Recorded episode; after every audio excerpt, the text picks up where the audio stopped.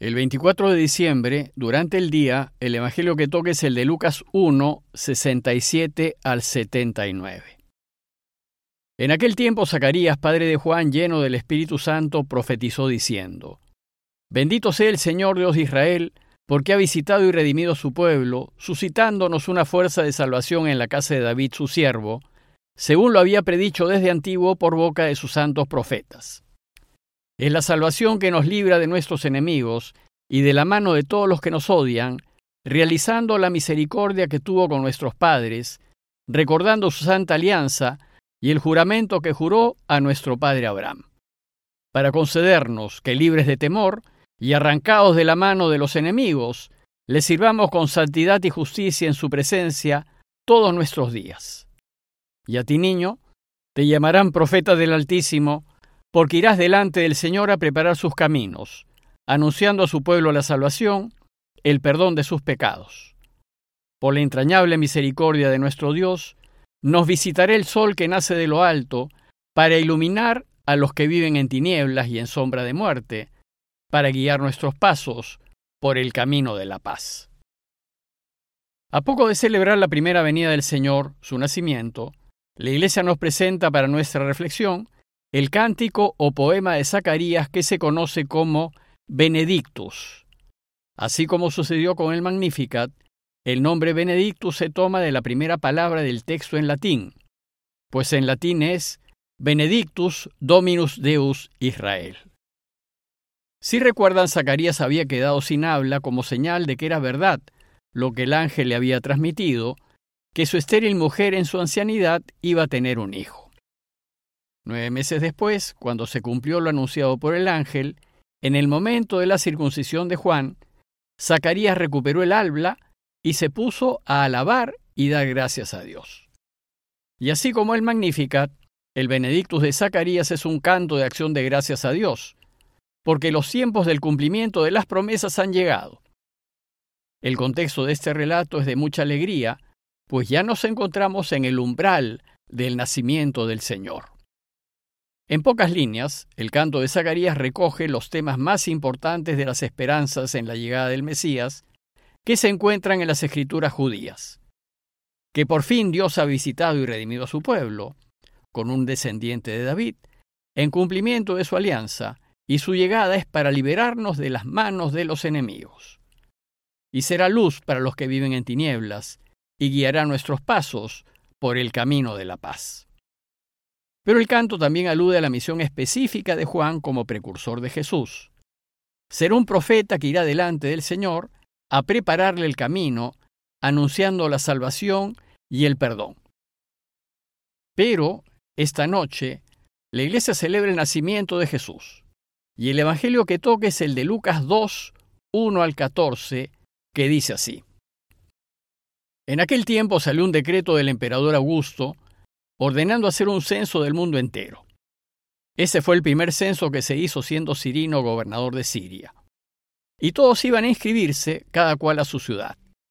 También José, que era de la casi familia de David, subió desde la ciudad de Nazaret en Galilea a la ciudad de David, que se llama Belén en Judea, para inscribirse con su esposa María, que estaba encinta.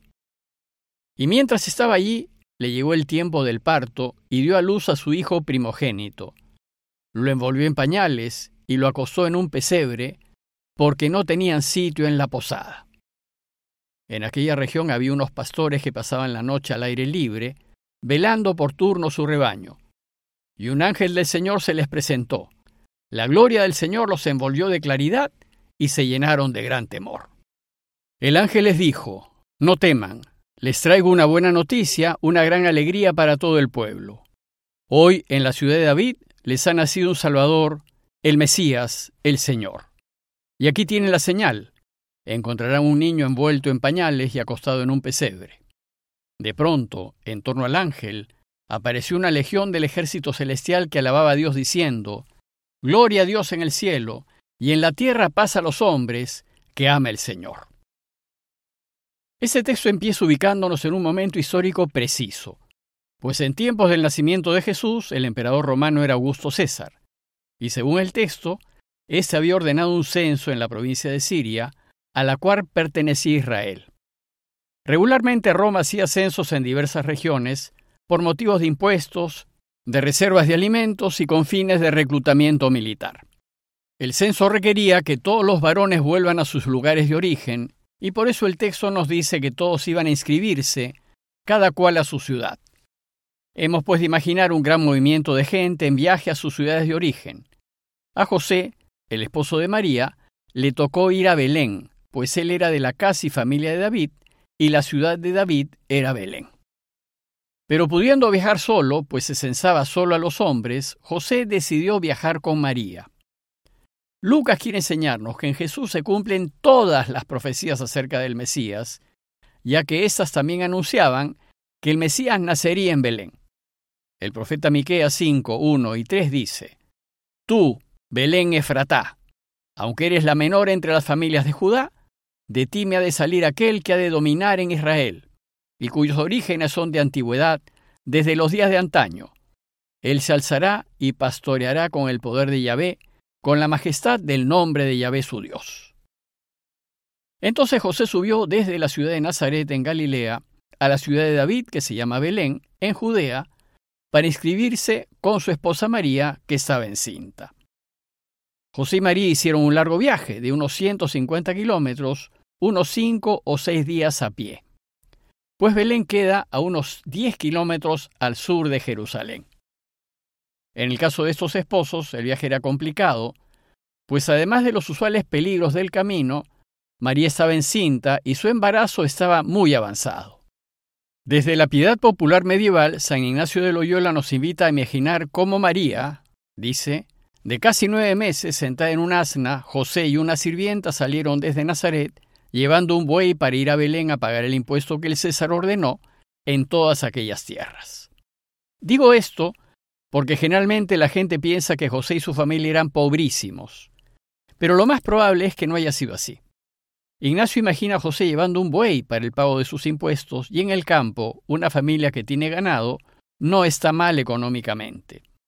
Lo cierto es que eran campesinos, pero José era un artesano en un pueblo campesino, y un artesano estaba en mejor situación que los peones, los pastores y los esclavos.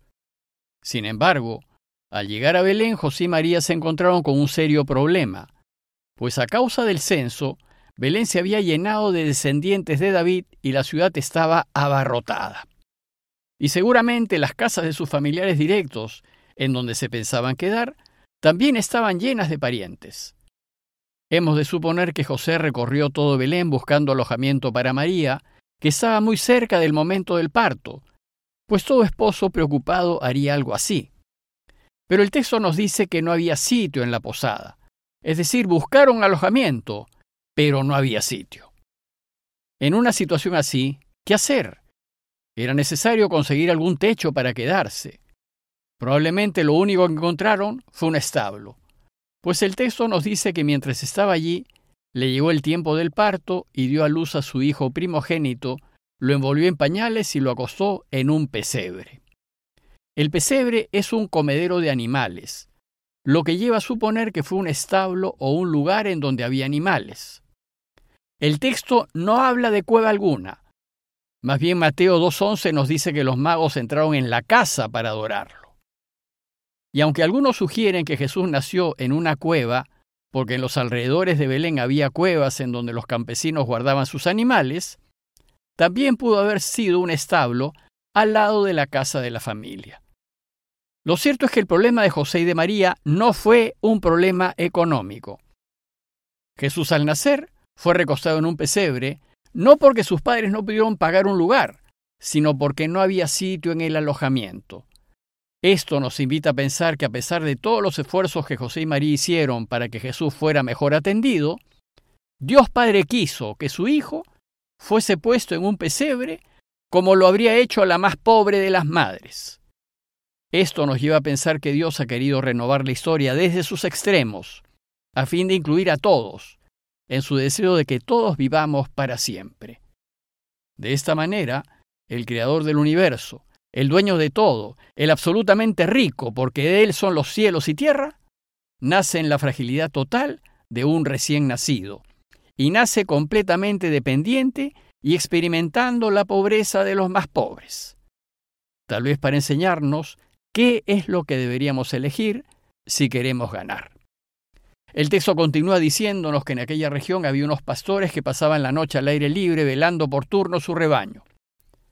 Los pastores eran los verdaderamente pobres de la sociedad judía, sin bienes, sin posibilidades de mejorar y salir adelante, es decir, sin esperanza alguna.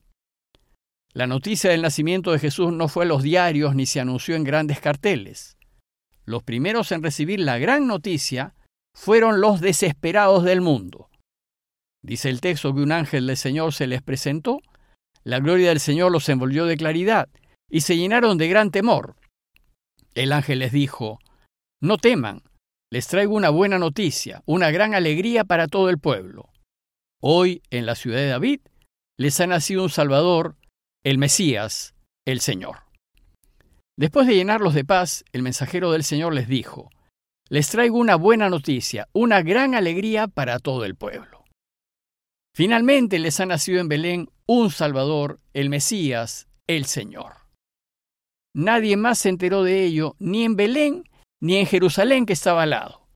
Y la única señal de este extraordinario nacimiento, de esta intervención directa de Dios en la historia, fue un niño envuelto en pañales y acostado en un pesebre. Nada más. El que pueda ver, que vea. Pues así funciona Dios. Funciona desde lo pequeño, desde el ordinario de la vida, y pocos son los que se dan cuenta. El texto termina diciéndonos que de pronto, en torno al ángel, apareció una legión del ejército celestial que alababa a Dios diciendo, Gloria a Dios en el cielo y en la tierra pasa a los hombres que ama el Señor. Solo los hombres y mujeres que aman a Dios verán en este niño al Salvador del mundo, y solo ellos le darán gloria y habrá paz en la tierra. Feliz Navidad para todos. Compañía de Jesús, Jesuitas, Perú.